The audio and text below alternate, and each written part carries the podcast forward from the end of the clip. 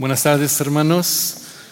Me llamo Pastor David Chan, pastor ejecutivo aquí de Calvary.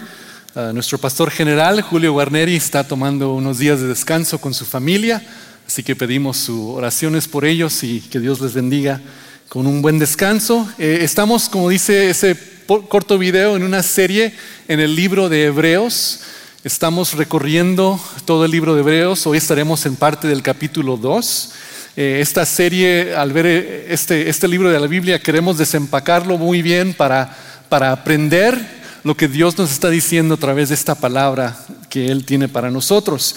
Fue escrita para los hebreos en ese tiempo, el primer siglo, eh, unos creyentes de Jesucristo que estaban batallando con diferentes ideas y tradiciones y entendimiento del Evangelio.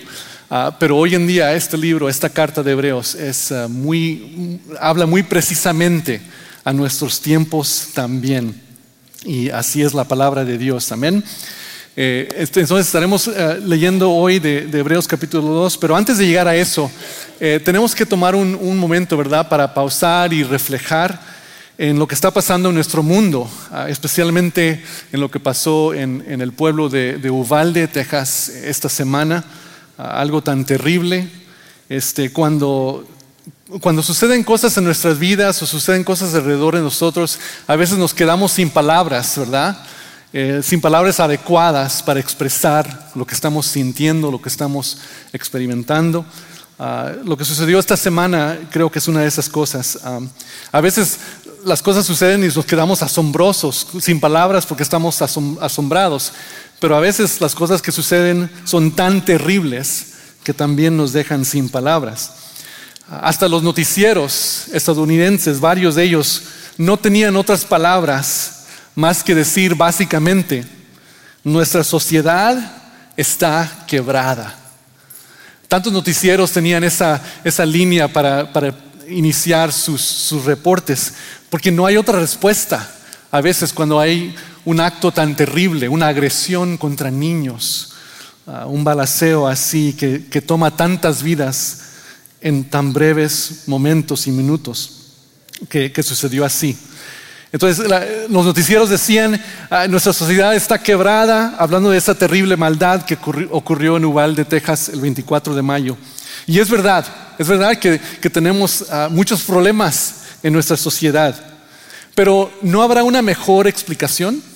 ¿No habrá una mejor razón para entender no solo decir, bueno, estamos quebrantados, somos seres humanos con una sociedad quebrada. Ah, yo les sugiero que en el pasaje de hoy, Hebreos 2, de 5 al 18, contiene algo de explicación y unas buenas aplicaciones a nuestros tiempos y problemas de hoy. Así que leamos este pasaje con eso en mente. Eh, vamos a leer todo el pasaje y luego ah, cubriremos ciertos puntos ah, de paso a paso dentro de estos versículos. Iniciando en el versículo 5 de Hebreos capítulo 2, si tienen sus Biblias, por favor ahí búsquenlo o pueden leerlo en la pantalla. Estoy leyendo hoy de la nueva traducción viviente. Es más, dice Hebreos 2.5, es más, no son los ángeles quienes gobernarán el mundo futuro de cual hablamos, porque en cierto lugar las escrituras dicen, ¿qué son los simples mortales para que pienses en ellos? ¿O un hijo de hombre para que de él te ocupes? Sin embargo, por un poco de tiempo los hiciste un poco menor que los ángeles y los coronaste de gloria y honor. Les diste autoridad sobre todas las cosas. Ahora bien, cuando dice todas las cosas, significa que nada queda afuera. Pero todavía no vemos que todas las cosas sean puestas bajo la autoridad de ellos. Versículo 9. No obstante, lo que sí vemos es a Jesús a quien por un poco de tiempo se le dio una posición un poco menor que los ángeles, y debido a que sufrió la muerte por nosotros, ahora está coronado de gloria y honor. Efectivamente, por la gracia de Dios, Jesús conoció la muerte por todos. Dios, para quien y por medio de quien todo fue hecho, eligió llevar a muchos hijos a la gloria Convenía a Dios que mediante el sufrimiento hiciera a Jesús un líder perfecto, apto para llevarlos a la salvación. Versículo 11. Por lo tanto, Jesús y los que Él hace santos tienen el mismo Padre.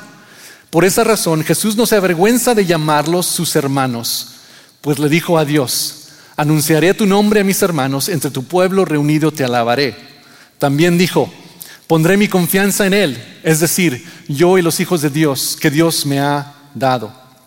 Debido a que los hijos de Dios son seres humanos, hechos de carne y sangre, el Hijo también se hizo de carne y sangre, pues solo como ser humano podía morir y solo mediante la muerte podía quebrantar el poder del diablo, quien tenía el poder sobre la muerte.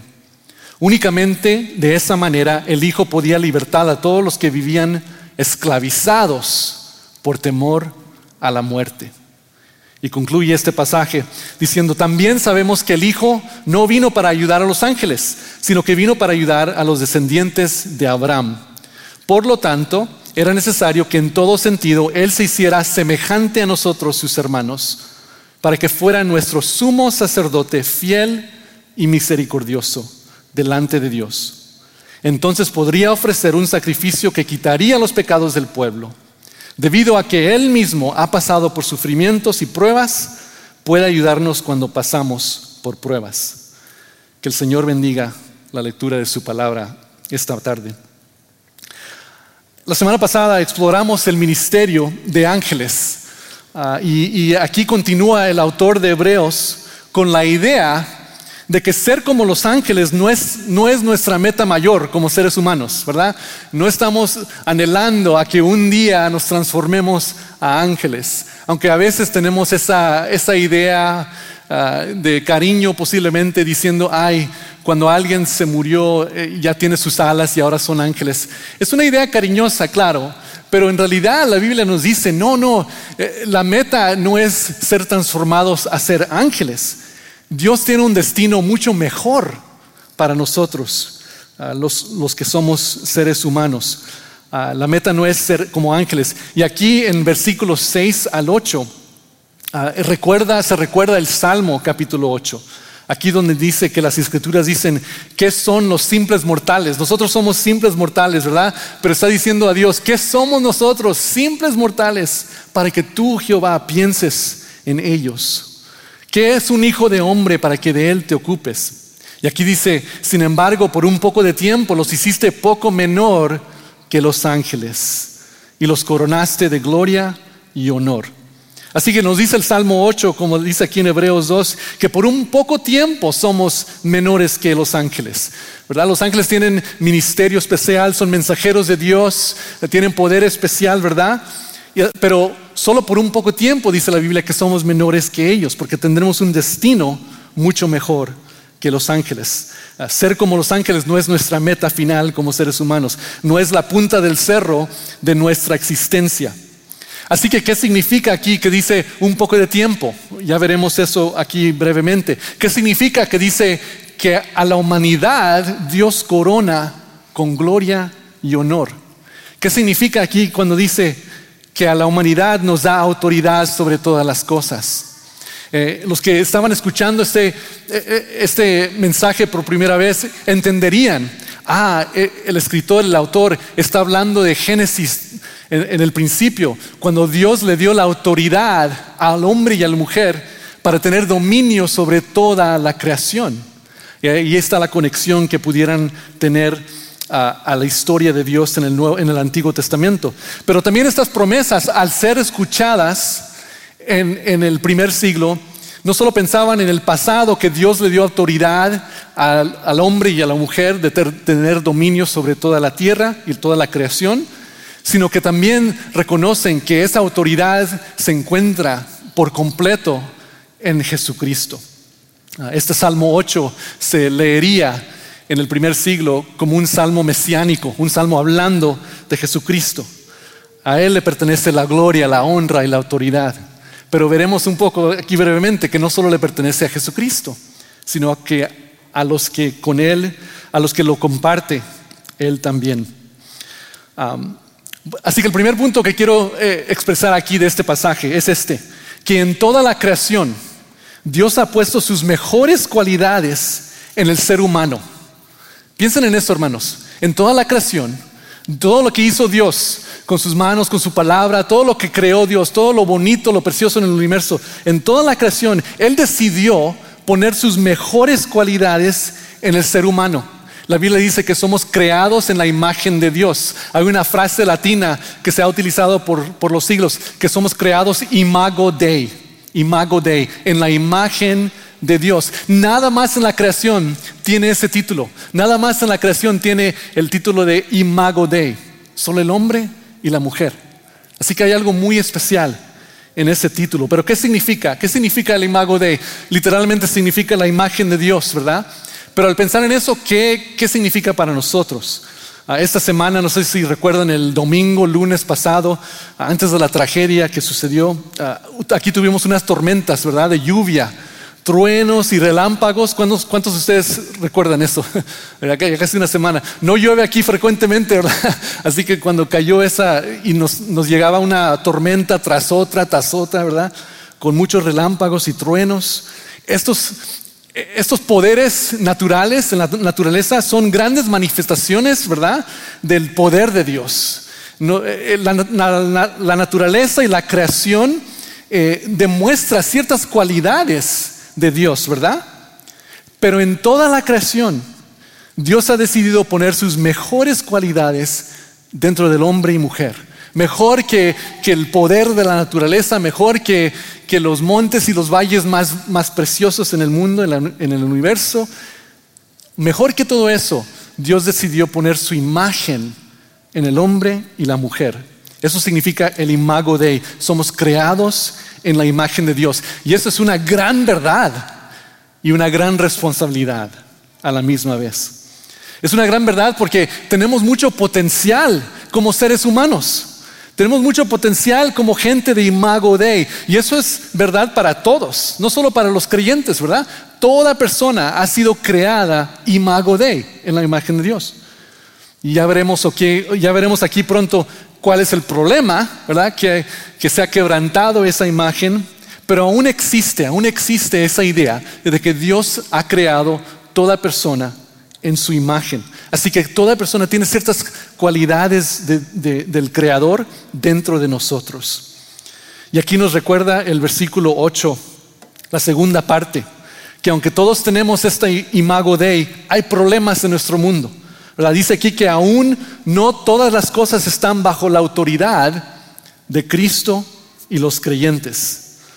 Dice ahí, ahora bien, cuando dice todas las cosas, versículo 8, significa que nada queda afuera de la autoridad de Dios. Pero, dice el autor, pero todavía no vemos que todas las cosas sean puestas bajo la autoridad de ellos. Y ahí está el problema. Los problemas en nuestro mundo ah, son causados porque hay una división entre la humanidad y Dios, ¿verdad? La Biblia nos explica que esa división ocurrió desde el principio de la humanidad, cuando Adán y Eva pecaron y hubo, una separación entre Dios y la humanidad que por el pecado no se podía reponer fácilmente.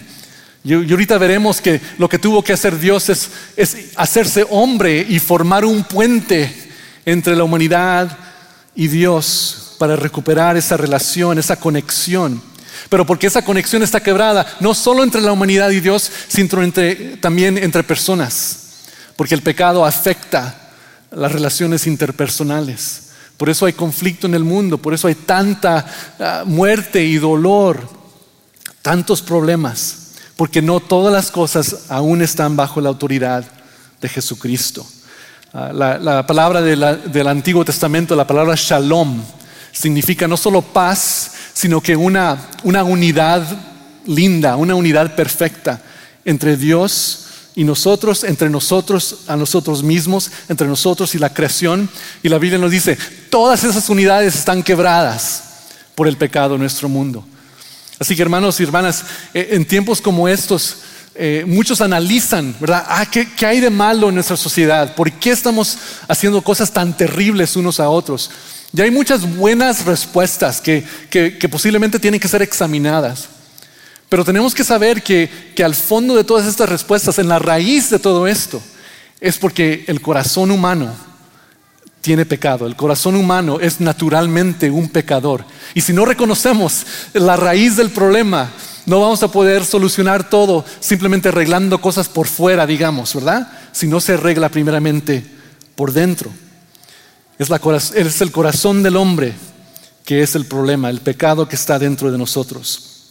Así que, aunque, dijimos aquí que el imago de las mejores cualidades, características de Dios en su creación, en toda la creación, Él ah, puso sobre nosotros, porque, por el pecado, y este es el segundo punto, por el pecado, el ser humano ahora demuestra la peor representación del imago de en toda la creación. La creación demuestra muchos problemas, ¿verdad? Ah, los animales también se pelean a veces. Las cosas no salen bien como queremos en, la naturaleza a veces. Tenemos tormentas que destruyen. Pero la peor demostración en nuestra creación son las maldades que salen de nuestros corazones, de unos a otros. Porque somos pecadores. El ser humano, quien debe de ser la mejor representación de la creación, somos a veces los peores representantes de la creación de Dios. Pero eso no es nada nuevo, ¿verdad? Eso ya lo hemos conocido desde el principio. Pero, cuando suceden cosas como lo que sucedió esa tragedia en, Ubalde esta semana pasada, cuando vemos actos tan, tan terribles de pura maldad, nos causa que tomemos un paso atrás, ¿verdad? Detenernos y examinar. ¿Por qué? ¿Por qué está sucediendo cosas así en este mundo? ¿Por qué sale lo peor del ser humano en este mundo? Un pasaje que, un verso en el Antiguo Testamento que explica esto en una frase, se encuentra en Jeremías 17, capítulo 9. Ahí lo vamos a poner en la pantalla. Jeremías 17, 9 dice así: El corazón humano es lo más engañoso que hay y extremadamente perverso. ¿Quién realmente sabe qué tan malo es? Wow, qué palabras tan fuertes, ¿verdad? Pero palabras de verdad. Si, nos examinamos, sabemos eh, que eh, hay buenas eh, cualidades en cada persona porque todos somos hechos imago de, en la imagen de Dios. Pero cuando el pecado entra al, ser humano, cuando, cuando llegamos a esa edad donde reconocemos el bien del mal, nuestra tendencia es escoger el mal, porque así somos de naturaleza. Y eso es lo que dice Jeremías. Eh, no es que nos está condenando, sino que está diciendo simplemente la verdad. El corazón. No sabe nadie quién realmente sabe qué tan malo es. Por eso vemos lo que, lo que vimos esta semana pasada. Porque en el corazón hay una profundidad, una maldad tan profunda que requiere una solución extraordinaria. Se requiere una solución supernatural. En Hebreos 2, este pasaje que estamos viendo esta tarde, hay una bella solución, hay una bella explicación. Dice que Jesucristo vino a conquistar nuestro problema más grave, nuestro problema más grave siendo el pecado en nuestros corazones, la tendencia de escoger las cosas que Dios no quiere para nosotros. El pecado y, lo que acompaña el pecado es la muerte. Es otra explicación más grande que no tenemos tiempo de dar hoy, pero la Biblia claramente liga la muerte y el pecado. Porque, porque tenemos pecado en el mundo, por eso hay muerte en el mundo. Y no solo eso, el versículo 9 dice que también tenemos temor de muerte. Pero en ese versículo 9 dice, no obstante, lo que sí vemos, aunque todo no está todavía bajo la autoridad de Cristo, lo que sí vemos es a Jesús, a quien por un poco de tiempo se le dio una posición un poco menor que los ángeles, y debido a que sufrió la muerte por nosotros, ahora está coronado de gloria y qué? Y honor. Efectivamente, por la gracia de Dios, Jesús conoció la muerte por todos Escuchen esas palabras. Jesús conoció la muerte por todos. Jesucristo tomó en sí mismo la responsabilidad de resolver nuestro problema más grave como seres humanos. Nuestros corazones de pecado, llenos de pecado y de temor a la muerte. Muchos han dicho anteriormente, Jesús es la respuesta, Jesús es la respuesta. Y de broma otros dicen, pero ¿cuál es la pregunta? si Jesús es la respuesta, ¿cuál es la pregunta? Pero seriamente, hermanos y hermanas, hoy en día el mundo tiene muchas preguntas, Muchas preguntas. Eh, ¿Qué, es lo correcto? ¿Qué es lo bueno? ¿Cómo se eh, resuelvan situaciones como estas tragedias que acabamos de ver? Necesitamos como creyentes regresar a esa simple verdad. Jesús es la respuesta. En realidad, de veras, no estamos tratando de, empujar una religión, no estamos tratando de empujar una ideología. En realidad, Jesús es la respuesta. Él conoció la muerte por todos. Él es nuestra mejor esperanza. Dice aquí Hebreos, eh, eh, es, una realización muy honesta, ¿verdad? No todo está completamente bajo el dominio de Jesús. Todavía no está. Hay todavía mucho pecado, mucha muerte, aunque hay muchos creyentes en el mundo, hay mucha maldad todavía. Hasta los creyentes también fallan, fallamos, digamos, ¿verdad? Muchas veces. Pero la esperanza que tenemos es que Jesucristo tiene un, mejor destino para nosotros y que podemos cambiar, podemos ser transformados, podemos ser discipulados, como nos gusta decir aquí, en, las maneras de Jesucristo, para ser mejores seres humanos, para ser más como Jesucristo. Y al hacer eso podemos, podemos ah, dar una bendición a nuestro mundo, un ejemplo de cómo podemos contestar las preguntas que el mundo tiene. Jesús no solo es la respuesta para la eternidad, Jesús es la respuesta para la sociedad de hoy en día y los problemas que tenemos. Todo no está completamente bajo su dominio todavía y la Biblia nos dice que ese, eso va a suceder un día cuando Jesucristo vuelva. Entonces todo va a estar bajo su dominio, todo va a estar en su orden, todo va a estar bueno, ya no tendremos muerte y maldad en nuestro mundo. Pero lo que sí vemos por ahora, dice aquí, continuando en versículo 10 al 13, ¿qué es lo que sí vemos? Vemos a Dios, para quien y por medio de quien todo fue hecho, que Él eligió llevar a muchos hijos a la gloria. Dice, convenía a Dios que mediante el sufrimiento hiciera a Jesús un líder perfecto, apto para llevarnos a la salvación. Por lo tanto, Jesús y los que Él hace santos, ¿escucharon eso? Jesús y los que Él hace santos tienen el mismo Padre. Aquí hay una profunda esperanza para nosotros, hermanos, una realidad que podemos tomar en nuestras manos y caminar hacia adelante con, gozo y con, ah, con anhelo y con confianza, que Jesús nos hace santos. No nos hacemos santos a nosotros mismos, ¿verdad? Jesucristo nos transforma. Solo necesitamos nosotros arrodillarnos delante de Él, pedir perdón, pedir que Él sea nuestro Señor y Salvador, que perdone nuestros pecados y Él nos hace santos. Ahora, el ser santo es un proceso, ¿verdad? Ah, algunos de ustedes posiblemente ah, tienen una tradición, una tradición o trasfondo católico y saben que en la iglesia católica, igual que en la iglesia ortodoxa, eh, tienen santos, ¿verdad? Cierta gente que vivió una vida muy ejemplar y que a cierto punto, mucho tiempo después de que mueren, los declaran que son santos. Y bueno, eso es algo, bueno, de honor posiblemente o algo así. Pero lo que la Biblia nos enseña es que todos nosotros, creyentes en Cristo, Dios nos ve como si somos santos, porque nos ve a través de la cobertura de su Hijo Jesús, su perfecto Hijo Jesús. Pero ahora sabemos tú y yo, ¿verdad? Sabemos honestamente que no actuamos como santos, ¿verdad? ¿Cuántos no actuaron como santos esta semana? No, no levante la mano, está bien. Yo, sé que ya todos. Ah, pero piensen, ¿verdad? Piensen en las reacciones que tenemos a veces, las reacciones humanas. Que, ay, no debería de haber reaccionado así. Uy, ¿me vieron mis hijos? Ay, sí me vio. Uy, o, o le dije algo a mi esposa en una manera que no debería haber contestado así. Ay, no, perdón. O en las acciones que tomamos, ¿verdad? Hasta el extremo, hasta el extremo que vemos las acciones que tomó ah, ese muchacho al asesinar a niños.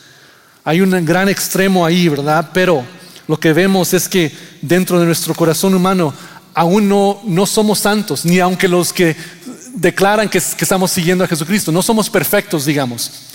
Pero Jesucristo nos puede ir perfeccionando poco a poco. No vamos a ser completamente perfectos hasta que estemos junto, junto con Él otra vez en la gloria, ¿verdad? Pero podemos ir avanzando, podemos ir creciendo podemos ir madurando. ¿verdad? Eso se ve como una regla en nuestra naturaleza. lo que crece sanamente madura, sea un árbol o un niño, ¿verdad? Si va creciendo sanamente, va madurando. Igual con el creyente. Si seguimos creciendo en Cristo, si seguimos discipulándonos en Cristo, vamos madurando y vamos demostrando más y más los frutos del carácter de Dios a través de nuestras vidas. El tercer punto es que por el sacrificio de Jesús, por el sacrificio de Jesús, al ser humano se le ofrece redención, se le ofrece victoria sobre la muerte y se le ofrece un lugar en la familia de Dios. Aquí del 10 al 13 lo acabamos de ver. Jesús a los que hace santos tiene el mismo Padre. Por esa razón Jesús no se avergüenza de llamarnos sus hermanos. Jesucristo no solo es nuestro Dios y Salvador, sino que dice, ahora yo soy tu hermano. No, no, pensamos en eso mucho, ¿verdad? Pensamos en Dios el Padre, Jesús nuestro Salvador, pero Jesucristo se declara, se declara a sí mismo como hermano tuyo, como hermano tuyo. ¿Y por qué? Porque dice que que te ha adoptado por su sacrificio en la cruz, por su sangre, por su muerte. Él te adoptó. Si tú lo recibes como Señor y Salvador, Él te adopta en su familia y ahora eres hermano de Jesús, quien es el Hijo de Dios, el heredor de toda la creación. Tenemos un gran destino, un destino mejor que los ángeles. Y Jesucristo nos da la redención, la victoria sobre la muerte y un lugar en la familia de Dios. Lo bello que vemos aquí, otra parte bella que vemos aquí en Hebreos 2, es que Jesucristo viene como uno de nosotros. Él llega hacia nosotros como un hombre, como un bebé, ¿verdad? Al principio, débil, frágil. Así llegó. En todas las religiones del mundo no tenemos historia así. En las religiones del mundo, los dioses, digamos, o los, dioses son aparte de la humanidad y no quieren tocar la humanidad porque la humanidad está sucia, la humanidad está quebrada, la humanidad, tiene tantos problemas. Y, se separa el Dios de la humanidad. Y dicen, bueno, si encuentran una manera de llegar aquí, aquí los espero. Pero el Dios de la Biblia ah, hace lo contrario a lo natural. Jesucristo dice, allá veo la humanidad y está lejos de Dios. Tienen tantos problemas y nunca los van a resolver, resolver, nunca van a poder llegar a su destino de ser hijos de Dios. Así que yo voy a ir allá. Yo me voy a meter en el lodo ahí con ellos. Voy a sufrir, voy a vivir con ellos para rescatarlos. Qué increíble Dios que se mete en la profundidad de toda la maldad de la humanidad para ser luz, para ser ejemplo, para ser nuestro Salvador. Qué increíble Dios. Para poder ser, se hizo uno como nosotros para poder ser el sacrificio perfecto que necesitábamos. No solo llegó hacia nosotros, sino que se dio por completo en sacrificio y muerte. Qué increíble amor. Amén. Qué increíble Dios, qué increíble amor. Y no solo nos salva, nos hace miembros de su familia. Qué increíble honor. Qué increíble honor. Y aquí concluye este pasaje del 14 eh, al 18. Aquí en la conclusión vemos algo increíble que creo que nos puede ayudar hoy en día, muy precisamente. Dice que los hijos de Dios son seres humanos hechos carne y sangre, entonces el Hijo también se hizo carne y sangre, ¿verdad? Esa verdad de Jesucristo que se hizo carne y sangre es algo muy importante para nosotros hoy en día. Como, como, como movimiento protestante, digamos, en el mundo, hemos enfatizado muy fuerte y muy claramente que Jesucristo es 100% divino. Y eso a través de la historia ha sido una batalla muy grande, pero muy esencial. Que la gente sepa que lo que la Biblia enseña es que Jesucristo es 100% divino. Es Dios quien vino al mundo para ser nuestro Salvador. Y eso lo, creemos, ¿verdad? Especialmente si, si, hemos escuchado la palabra de Dios desde, niños, sabemos, oh sí, claro, Jesús es hijo de Dios, Jesús es divino y hemos luchado por esa verdad. Pero hermanos, hoy en día necesitamos escuchar la otra parte también de esa misma moneda, que Jesucristo no solo es 100% divino, sino que 100% completamente humano. A veces creo que echamos eso de menos, que Él es completamente humano. Él nació. Claro, nació de una virgen, ¿verdad? Nació en una manera especial, pero nació como un bebé, como todos los bebés de ese tiempo. Él creció, eh, él estudió, él trabajó. Y como dice el versículo 18 aquí, al final de Hebreos 2, él fue tentado, igual que nosotros somos tentados. Él, él pasó pruebas, igual que nosotros pasamos pruebas. Pero ¿cuál es la única diferencia? Nunca pecó. Nunca cayó. Porque Él no solo estaba aquí para redimirnos y salvarnos, sino que estaba aquí también para darnos el modelo de qué significa ser un ser humano. ¿Qué es lo que Dios tenía en mente cuando creó a Adán y Eva? ¿Qué, qué, tipo de relación se puede tener entre un ser humano y Dios? Y Jesucristo modeló para nosotros, nos dio el ejemplo de esa relación que se puede tener entre hombre y hombre, y entre hombre y Dios. Esa relación que se puede tener entre personas en la humanidad y entre personas y Dios. Así que, es, que no, porque no pecó es buena noticia para nosotros por dos razones. Primero, porque nos puede dar la salvación, porque es un sacrificio perfecto. Como ser humano, aquí nos dice, para ser salvados como seres humanos necesitamos un ser humano perfecto que se sacrificara por nosotros. Pero una segunda razón que también es muy importante para hoy en día es que Él nos dio un ejemplo de cómo podemos ser humanos de honor y gloria. Como dice aquí, que somos coronados de honor y gloria. Claro, como dije ya, no vamos a ser perfectos hasta la siguiente época, hasta que venga la eternidad, pero podemos movernos hacia una mejor humanidad Hermanos, y es tiempo que la iglesia de Jesucristo, digamos, nosotros tenemos la solución, nosotros tenemos la respuesta. Y la respuesta es de acercarnos más y más a Jesús, de tener más de su carácter, de tener más de su pensamiento, de tener más de sus ideas y de vivir así. Y al vivir así nos vamos acercando más y más a lo ideal de lo que significa ser humano. Podemos demostrarle a la sociedad la respuesta, que la sociedad está hambrienta, está, está buscando por todas partes y no la encuentra. Van a haber debates políticos, van a haber discusiones feas, ¿verdad?, entre gentes y sus ideas, todos buscando una solución. La solución es que nosotros como creyentes nos acerquemos más y más al carácter de Cristo. Permitamos que, que, el Espíritu de Dios nos transforme más y más para parecernos más a Él y vivamos una vida de ejemplar, una vida de ejemplo para la humanidad alrededor de nosotros. Y ese es el cuarto punto que vemos aquí. Jesús como el segundo Adán, la Biblia dice que Él es el segundo Adán, nos ayuda a ser más como Él y recuperar lo que significa ser humano.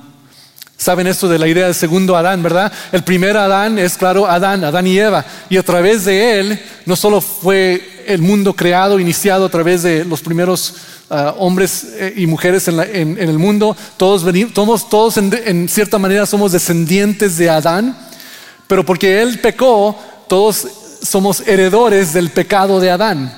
Tenemos la naturaleza de Adán que es pecadora. Pero la Biblia dice que Jesús es un segundo Adán que borra o, remueve el primer Adán en nosotros. Y tenemos ahora la naturaleza de Dios, tenemos el Espíritu de Dios dentro de nosotros. Y batallamos y luchamos como seres humanos todavía, pero tenemos el fruto de Dios dentro de nosotros. Y un día seremos perfectos como Jesucristo. No va a ser ese día en nuestros tiempos, pero lo que sí se puede hacer es acercarnos más, acercarnos más. Aquí, como dije, este segundo Adán, Jesús, nos ayuda a ser más como Él. ¿Quién cree eso en realidad? ¿Creen que podemos ser más como Jesús? Espero que sí lo crean, hermanos. Porque no, ah, es cierto, ¿verdad? Nos perdemos un poco con Jesús porque es divino, es perfecto. Y a veces pensamos, bueno, porque es divino y perfecto, en realidad hay una gran distancia y yo nunca voy a poder ser como Él.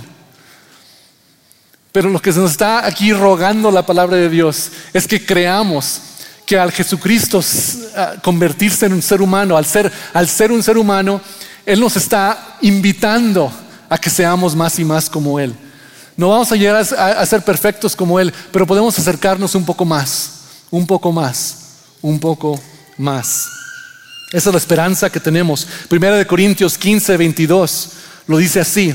Así como todos mueren porque todos pertenecemos a Adán, entonces todos los que pertenecen a Cristo recibirán vida nueva. Y esa vida nueva no comienza en la eternidad, comienza ahora, ahora.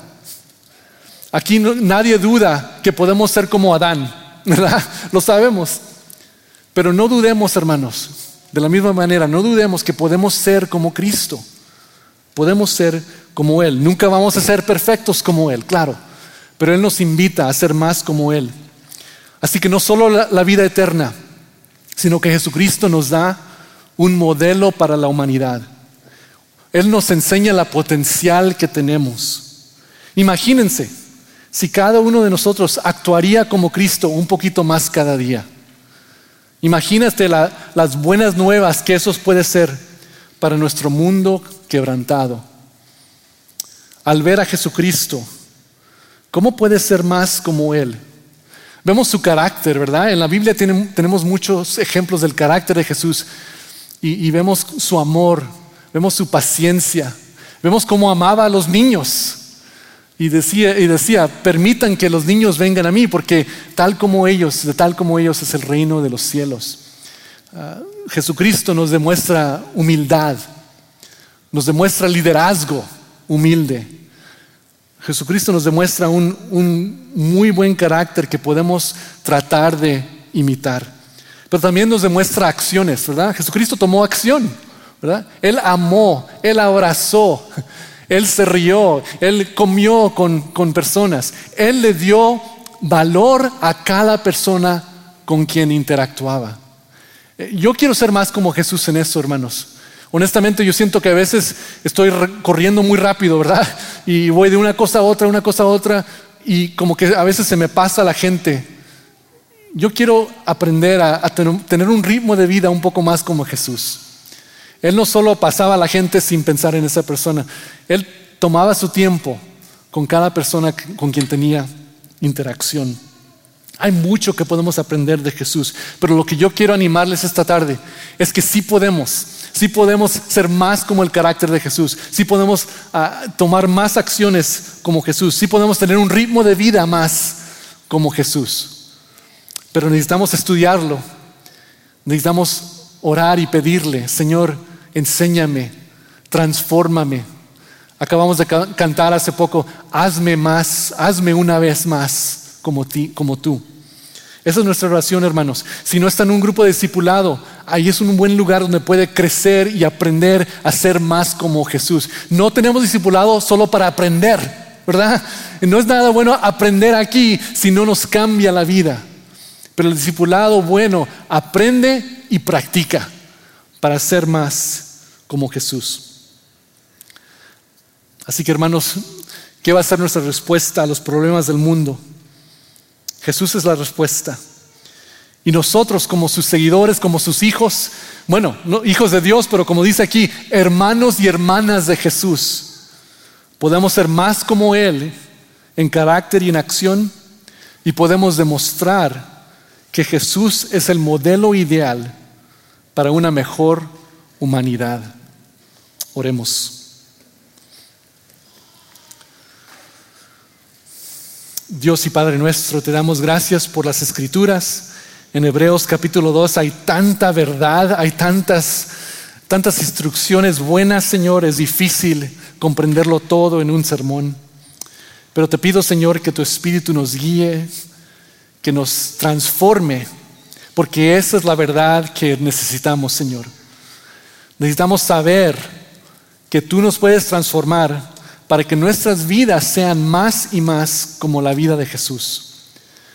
Porque Señor, te damos gracias que tú viniste no solo para darnos la eternidad, y te damos gracias por eso, Señor. Te damos gracias porque tú nos dices que nos das victoria sobre la muerte, hasta victoria sobre el temor de la muerte. Pero no solo eso, eso no es solo una promesa para el futuro, Señor, sino que nos das también una promesa que podemos vivir vidas ejemplares, vidas que, que, que imitan como tú viviste, Señor, para poder ser mejores seres humanos. Gracias Señor Jesús, que no solo eres completamente Dios, sino que eres completamente humano y nos diste el modelo de cómo ser mejores seres humanos. Pedimos Señor que nos alientes en esta verdad, que, veamos que tú nos estás transformando. Sabemos que no seremos perfectos en esta vida, pero Señor, pedimos que nos des un anhelo de ser más y más como tú, para el bien del mundo alrededor de nosotros y para tu honra y tu gloria. Señor, te lo pedimos todo esto en el nombre de Jesús, nuestro Salvador, nuestro hermano, que nos ha hecho parte de tu familia. En el nombre de Jesucristo lo pedimos. En este momento los sugieres van a, a, tomar la ofrenda, pero tomen un momento de reflexión, por favor.